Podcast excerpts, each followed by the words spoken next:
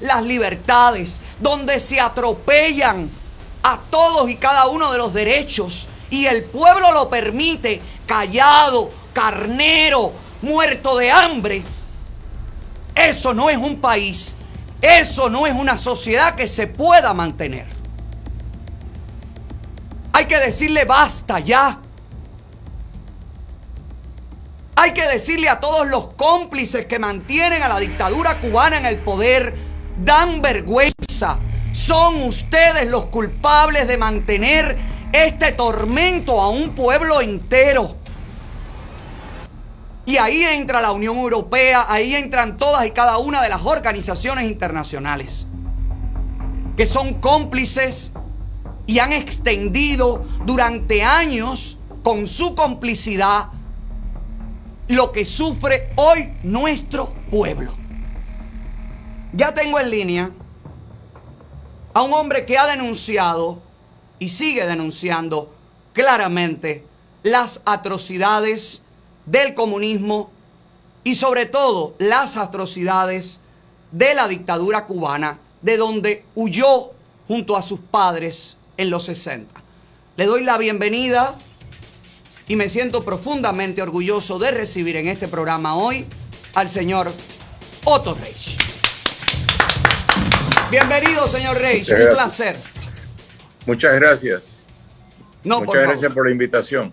Gracias a usted por aceptar la invitación y me gustaría conversar con usted sobre algunos, algunas situaciones que vemos a diario, que usted ha visto, que usted ha avisado a lo largo de los años en su larga carrera política y en todos y cada uno de los eh, cargos que ha podido desempeñar, las posiciones que ha podido desempeñar como embajador de Venezuela y como eh, atendiendo el hemisferio en el gobierno norteamericano.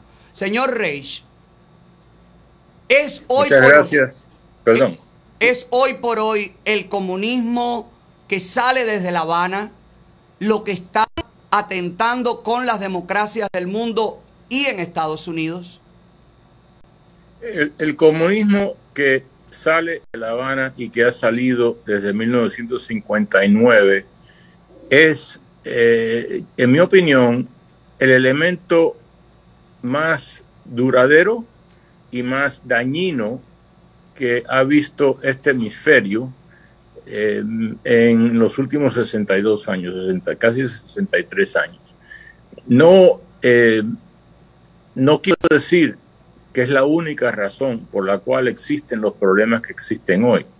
Eh, ha, habido, ha habido mucho caldo de cultivo para que ese comunismo haya logrado lo que ha logrado en términos de sublevar eh, subvertir perdón, a muchos países y crear una destrucción enorme y, una, y cientos de miles de muertos.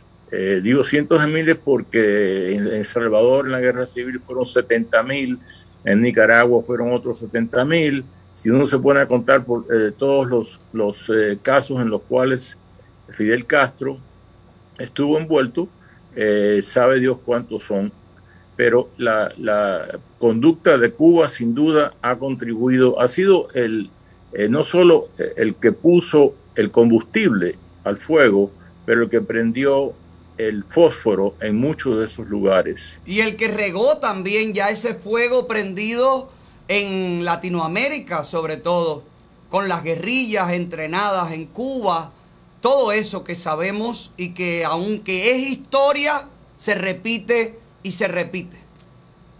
Efectivamente, e, es que mucha gente no sabe, por ejemplo, que en el propio 1959, que es el primer año, ¿no? Cuando está Fidel Castro en el poder, y cuando yo digo Fidel Castro lo uso como eh, una... Eh, imagen, sí, sí. Sí, una imagen de, la, de la revolución cubana, eh, aunque ya esté muerto, sigue lo que él sembró y sigue la destrucción de Cuba y del resto del hemisferio. Pero en el 59, cuando debía haberle puesto atención a los problemas de Cuba, eh, envió eh, eh, ¿cómo se llama? expediciones militares a Panamá, a República Dominicana, a, a, otros países en el 59 y después siguió. Y él dijo, Fidel Castro mismo dijo en México, unos años antes de morir, que él estaba muy orgulloso de haber apoyado lo que él llamaba guerras de liberación nacional en todos los países de América, con la excepción de México. Él dijo, con la excepción de México, estaba mintiendo, porque lo hizo en México también, pero no le funcionó. Pero admitió que había apoyado las revoluciones y esas revoluciones violentas.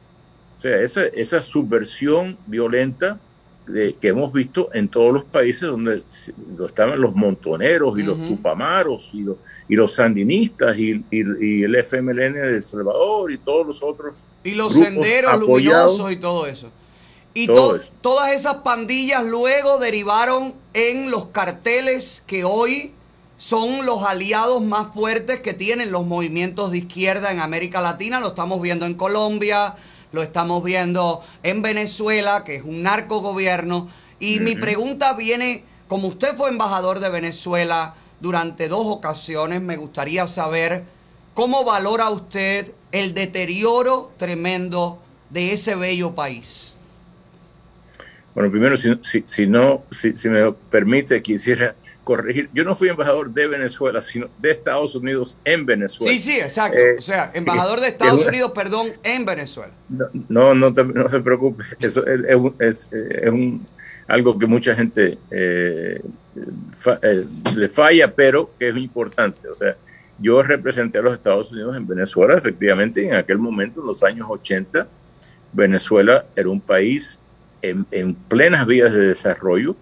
Por supuesto que había eh, pobreza en muchas partes del país, pero estaba siendo reducida, la clase media estaba creciendo, el país había crecido enormemente desde, desde que desapareció la última dictadura militar de, de Pérez Jiménez en el 58 y tenía mucha, Venezuela tenía mucha promesa eh, y todavía la tiene. Si un día puede recuperar la libertad, eh, la democracia, la prosperidad del sistema de libre, de libre empresa, pero va, va a tomar muchísimo tiempo, y, igual que Cuba, muchísimo tiempo y miles de millones de dólares para reconstruir. Pero Venezuela llegó un momento en los años 60, 70, que Venezuela tenía el ingreso per cápita más alto de toda América Latina. Y hoy en día los venezolanos, primero que 5 o 6 millones de ellos han salido a pie de Venezuela, huyéndole a ese comunismo. Y los que se han quedado están comiendo de latones de basura. Mm. Eh, un país que tiene las reservas petroleras más grandes del mundo. Es, difícil creerlo, pero Venezuela, si se cuenta el, petróleo pesado eh, de bitumen, tiene las reservas de petróleo más grandes del mundo. Los minerales, el oro, todo, tiene todo Venezuela. Tiene de todo, tiene todo. Yo tuve, tuve el privilegio, ¿no? de, como dije, de representar a Estados Unidos por más de tres años en, en, Venezuela. Visité todos los rincones de Venezuela y es un país, primero, eh, eh, era un país bellísimo, eh, como Cuba también, por supuesto, lo han destruido los, los, los líderes, estos eh, que nadie los, los, escogió para destruir países. Y Venezuela tiene eh, territorio donde puede, eh, puede tener una recuperación económica fantástica, pero desafortunadamente está controlado por un mm. sistema que ellos, que Chávez le puso socialismo en el siglo XXI, por llamar, por ponerle un nombre. Y yo decía en aquellos momentos que el socialismo del siglo XXI lucía y actuaba igual que el socialismo del siglo XX. Y sobre todo, eh, eh, no, solo el socialismo internacional, pero el nacional socialismo, ¿no? que era eh, el, partido de, Hitler en, en, los años 30 en Alemania, y porque usan las mismas tácticas. Claro, ellos se dicen ser antifascistas, pero son los más fascistas que hay. Mi pregunta viene ahora con esto. ¿Cómo es posible que estas ideologías comunistas, socialistas, la izquierda, lo mismo la LAI que, que, que la más reacia, recibe tanto apoyo de los organismos internacionales? ¿Por qué no se condena una ideología que ha matado más que el propio fascismo? Bueno, esa pregunta es, sumamente importante y, yo, imagínense, yo, yo, me la he hecho a mí mismo por muchos años, muchas décadas. Una de las razones es que mucha gente del mundo no sabe lo que ha hecho el, el comunismo.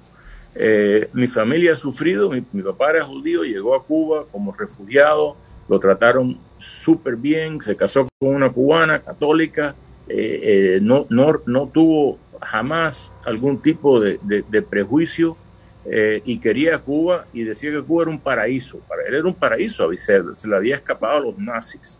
Hizo muebles, ¿verdad? Su papá puso un negocio de muebles, su familia. Sí, un, un negocio, lo, comenzó de la nada. Eh, llegó y no tenía dinero porque se le había escapado a, eh, eh, la legión extranjera. No, no escapado, se salió de la legión extranjera después de la, del acuerdo de Vichy de los franceses con, con, Alemania y llegó a Cuba legalmente con una visa que le habían conseguido unos tíos que vivían en Nueva York y pensaba seguir a Estados Unidos, pero le encantó tanto Cuba y se enamoró de mi mamá y se quedó. Y después, cuando, la primera vez que él oyó, que escuchó a Fidel Castro hablar, eh, se, le, se le pararon los pelos en el cuello, dijo, me dijo, dice, porque yo había oído este discurso, pero en alemán. O sea, el discurso de Fidel Castro le recordaba a mi padre lo que él había oído de, Adolfo Hitler en los años 30, porque es ese tipo de, autoritarismo, de totalitarismo. Y él dijo en aquel momento, dice, yo no sé si este hombre va a ser un dictador de izquierda o de derecha, pero va a ser un dictador.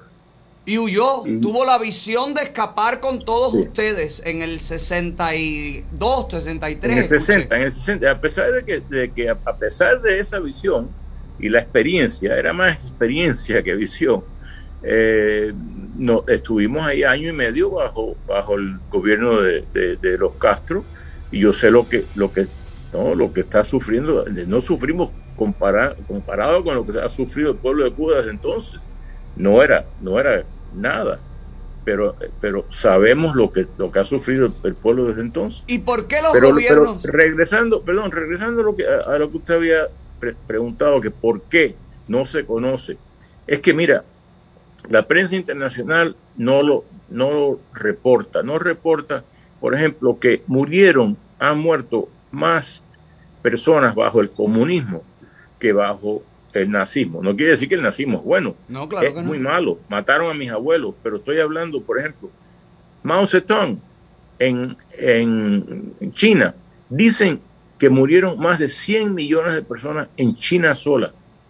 En, en Rusia en la Unión Soviética, perdón, bajo eh, Lenin, Stalin y los otros, murieron 60 millones de rusos, soviéticos, porque no solo rusos. Eh, el, el, costo humano del comunismo es enorme y no se conoce. Hay pocas, por ejemplo, películas. ¿Cuántas películas hay sobre el nazismo? Yo me alegro mucho, mucho. porque el nazismo no eh, azotó a mi familia. Pero ¿por qué no hay la mitad de la cantidad de esas películas sobre el comunismo, sobre lo que ha ocurrido en esos países cuando, eh, eh, por ejemplo, de Europa Oriental, cuando los rusos los ocuparon? O, en, o en China o en Uzbekistán, en Pero es que la comunidad, la comunidad judía ha hecho un gran trabajo en no olvidar y en no permitir que el mundo con la ignorancia repita la misma tragedia. Los que luchamos contra el comunismo y las víctimas del comunismo, no hacemos eso. Abogamos por hay que perdonar, hay que olvidar, hay que reconciliar. ¿Cree usted que puede haber reconciliación con la ideología comunista? en mi opinión, con la ideología comunista no puede haber reconciliación, al igual que no puede haber reconciliación con la ideología nazista. No olvidemos que esas dos ideologías eran aliados, llegaron a ser aliados en un momento. Eh, en, el año 39 firmaron un acuerdo que logró, que, que causó que Hitler, por un lado, y los soviéticos, por el otro, atacaran a Polonia y la ocuparan por los dos lados. La, mitad del mundo no conoce, mm. que eh, piensan que solamente fue Hitler que invadió a Polonia. Dos semanas después, Stalin invadió a Polonia desde el otro lado y se dividieron a Polonia entre los dos. Pero eran aliados hasta que Hitler rompió ese acuerdo dos años después, en el 41. Eh, o sea, para mí son, son dos caras de la misma moneda. Eh, son fascistas, son totalitarios, ya sea de izquierda o de derecha.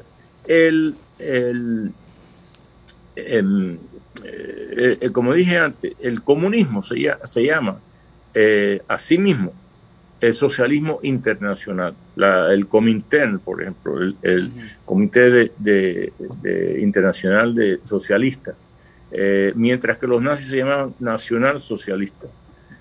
Da lo mismo, es la misma cosa, usan las mismas usan los mismos instrumentos, acaban con el ser humano de, igual manera. Y no, no, puede haber reconciliación con esa extrema ideología. Las organizaciones internacionales que están eh, supuestas a apoyar a los pueblos que sufren opresión, hambruna, no se manifiestan de la manera que se deberían manifestar con el tema Cuba, con el sufrimiento del pueblo cubano que se extiende y se extiende y se extiende. ¿Qué podemos hacer según su visión, señor Reich? Bueno, lo que, tenemos que seguir, nunca, primero, nunca nos podemos rendir. E, e, eso lo dijo Churchill cuando, la, cuando la situación lucía de lo peor para, para Inglaterra que era el único país que quedaba que no, había sido asediado por los nazis, él dijo, nunca nos rendiremos. Y, yo creo que tenemos que tener eso como el, norte de nuestra conducta. Eh, segundo, tenemos que tomar la iniciativa, porque efectivamente las organizaciones internacionales y la prensa están dominadas por gente que, en mi opinión, no entiende. Muchos de ellos no entienden. Algunos sí, algunos son verdaderamente eh, malos. Pero la mayoría de ellos no saben, no, no conocen la historia. Eh, y no solo la historia reciente, estoy hablando de, y reciente digo de los últimos 100 años, no conocen historia, no, no estudian historia. Y por esa razón, muchos de ellos eh, son atraídos a organizaciones para trabajar ¿no? como eh, organizaciones internacionales, organizaciones sin fines de lucro, eh, a la prensa. Eh, y, son, estas son generalizaciones, por supuesto. No estoy acusando a todo el mundo que trabaja para esas organizaciones que, de ser inocente o de mm. ser ignorante, pero muchos de ellos lo sé porque yo, yo he tenido que enfrentarme con ellos en, en Ginebra, en las Naciones Unidas.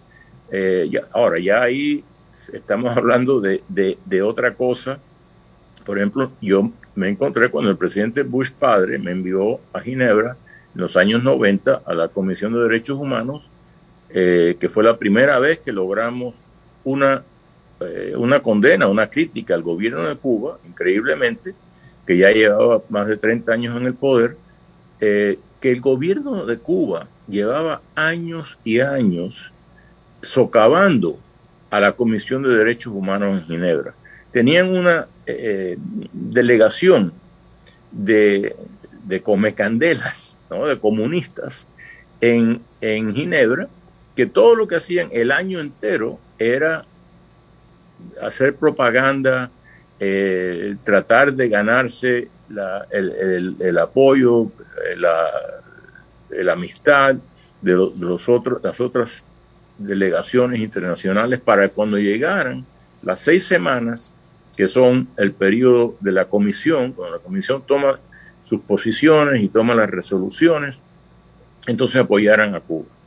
Eh, y lo que ha pasado, es que en esa Comisión de Derechos Humanos de las Naciones Unidas, los países que violan los derechos humanos Están han sentados. constituido, sí, eso, eh, eh, han tomado el control. Cuando yo, nuevamente, cuando yo estaba allá, y creo que se ha puesto hasta peor, ¿quiénes eran los miembros de, de la Comisión de Derechos Humanos? Cuba, China, eh, la, la Unión Soviética, que cambió ese mismo año, cuando, cuando Yeltsin eh, dejó de ser la Unión Soviética, para había sido la Unión Soviética, eh, Irak, el representante de Irak ante la comisión, él era hermano de Saddam Hussein. Imagínate, de- de- él, él era, eran uno de los, de los, vamos a decir, de los jueces, ¿no? Que juzgaban a otros países y a sí mismos en cuestiones de derechos humanos. Y eran todos eh, un- unos violadores increíbles Ahora, de derechos humanos. ahora está China, ahora está Venezuela, ahora está. Cuba dentro de la Comisión de Derechos Humanos Sí. y otros muchos países que violan también los derechos humanos.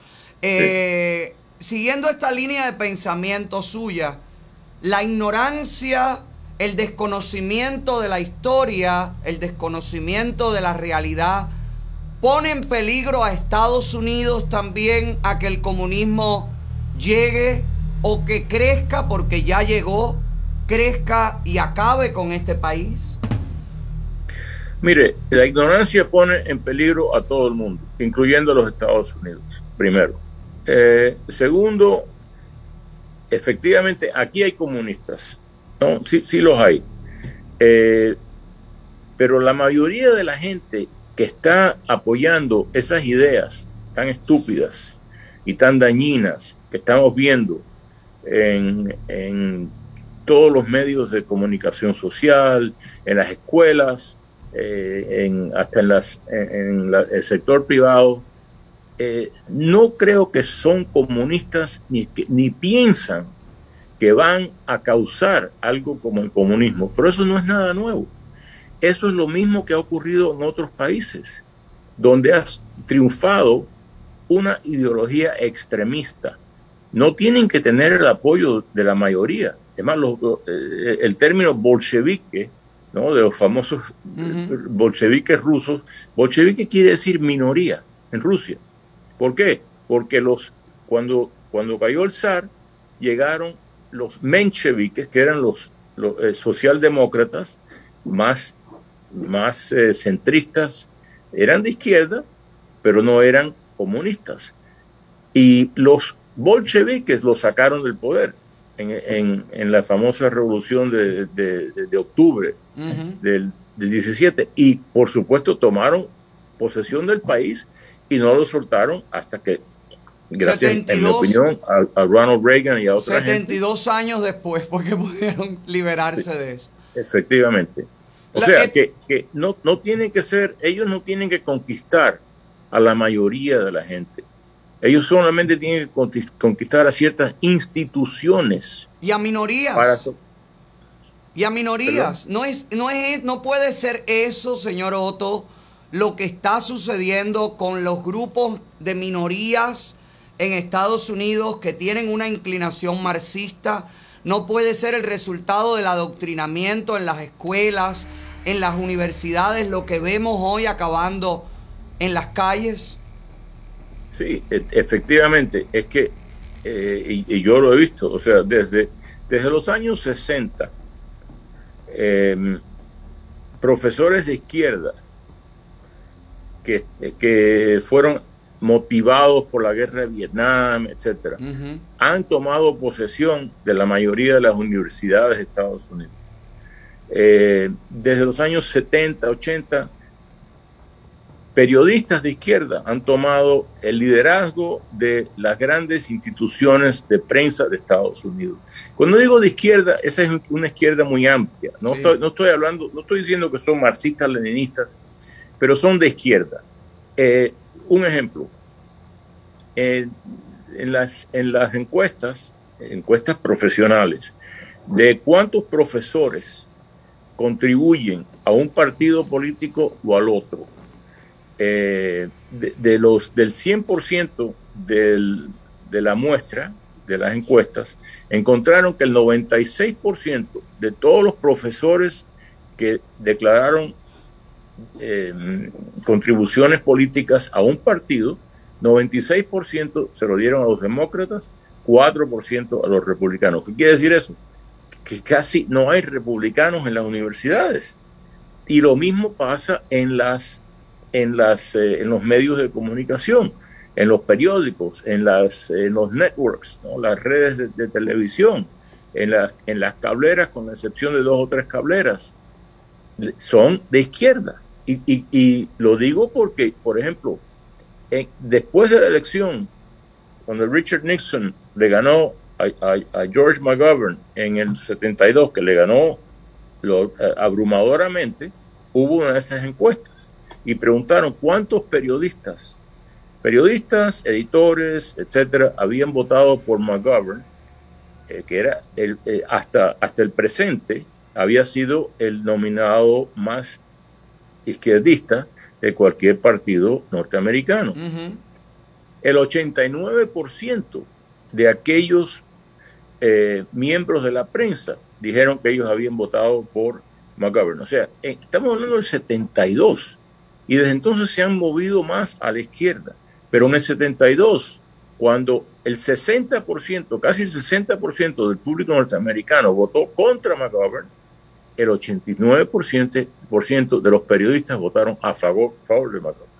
O sea, no están de acuerdo con la, eh, la, manera de pensar del ciudadano común norteamericano. Y han hecho todo lo posible por cambiar la, la, mente de los norteamericanos. Eso es lo peligroso. Eso es lo peligroso porque tienen el control, porque censuran, porque manipulan la información, porque desvirtúan la realidad y los jóvenes en las escuelas, en las universidades, dentro de las casas, los padres viendo noticieros manipulados, pues, ¿qué pueden hacer ante un mundo que se dirige inevitablemente hacia la izquierda? ¿Qué se puede hacer, señor Otto? Eh, contrarrestar, eh, hacer, hacer lo, lo, que usted está haciendo. O sea, eh, hay, hay, que, hay que pelear en el mismo campo de batalla. No se puede aceptar que ellos tienen un monopolio. No es fácil, no es fácil porque, imagínense, eh, ¿cuáles son los medios más importantes de comunicación? Bueno, las tres, eh, las tres redes, ABC, CBS, NBC, eh, son la misma cosa. Cuando yo... ¿Aló? perdón, algo pasó aquí. ¿Me ven? Sí, sí, perfecto. Ok todos son, son, iguales. El New York Times, el Washington Post, todos son centro izquierda o más de centro izquierda. Más izquierda que eh, centro. Son muy pocos. Eh, en, la prensa nacional en Estados Unidos, la, la, página editorial del Wall Street Journal, no, estamos, no estoy hablando ni siquiera del, del resto del, del, periódico del Wall Street Journal, que es de centro izquierda, la página editorial es del centro derecha de todos los, o sea, de todos los periódicos de Estados Unidos. Eso y el New York Post son los únicos periódicos eh, nacionales que se leen a nivel nacional que son, vamos a decir, conservadores, que son centro derecha. Todos los demás son centro izquierda. La, la izquierda tiene un monopolio de la información que ve el ciudadano común. Y el ciudadano común Imagínense, trabaja, llega a su casa, está cansado, se sienta a ver las noticias o a leer el periódico y no sabe que lo que está leyendo es solamente una parte de, de, la, de la verdad. Exacto. No, estoy diciendo que están diciendo mentiras, aunque muchos sí dicen mentiras. Y recientemente el New York Times, el Washington Post y NBC tuvieron que retractarse, se retractan muy a menudo porque dicen cosas que simplemente no son verdad retractaron por una historia que, que, publicaron sobre Rudy Giuliani, ¿no? que, era falsa. Y Giuliani, como es un abogado y es, y es muy agresivo, les dijo, ustedes si no se retractan, los voy a demandar. ¿Cree usted que Trump, cree usted que Trump vaya a correr en el 2024, como ha dicho, según su visión política? Yo no sé, francamente, yo, yo no sé. Eh, yo, yo tengo eh, yo, yo, tengo una, una, una visión eh, muy mezclada, ¿no? De, qué impacto tendría Trump en el 24. Eh, sin duda, lo que él hizo, eh, muchas de las cosas que hizo no, no tenían precedente en términos de, progreso de Estados Unidos. Eh, ayudó mucho más a las minorías que cualquier otro presidente en términos de darle la dignidad de un trabajo. El nivel de desempleo fue el, menos, el, el más bajo que hemos visto para, eh, para los afroamericanos, para los asiáticos americanos, para las mujeres, para todos los diferentes, para los latinoamericanos. Eh, al mismo tiempo, Trump se dañó a sí mismo en muchas cosas. Él, él, no es político. Él, eh, si hubiera sido un poco más político, no y cuando digo político no digo mentiroso, estoy mm. hablando de ser más político, un poquito más diplomático. Políticamente correcto. No, porque yo no, yo no creo en, ser políticamente correcto, pero eh, hay yo he trabajado para tres presidentes y, y, lo he conocido personalmente y he estado con ellos, he viajado con ellos, eh, y saben, sabían cómo manejar la opinión pública, eh, no, no se peleaban públicamente con, con sus adversarios políticos, eh, y, Trump a veces se peleaba hasta con su propio partido. Él es un poquito demasiado agresivo, eh, conflictivo. Eh, y es, mi opinión personal. Sí, no, no, está claro. ¿Y usted cree que va a correr? Porque a mí me parece más bien que lo que va es a crear una fuerza, va a calentar para luego pasarle esa, e, ese mando, ¿no? A alguna otra fórmula. No, y, es, una, y es una pregunta importante porque fíjate, eh, Trump, si, si usa la fuerza que tiene, porque él tiene un gran número de seguidores en el país, pero enorme. No se sabe cuántos son. No creo que 50%, pero vamos a decir que sea 25, 30, 35.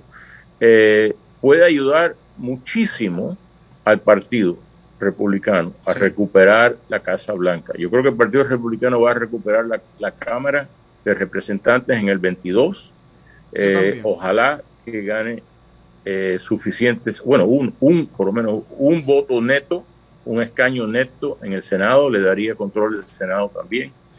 Pero eh, lo que hay que tener cuidado es que Trump, por ejemplo, no repita lo que ocurrió en el estado de Georgia.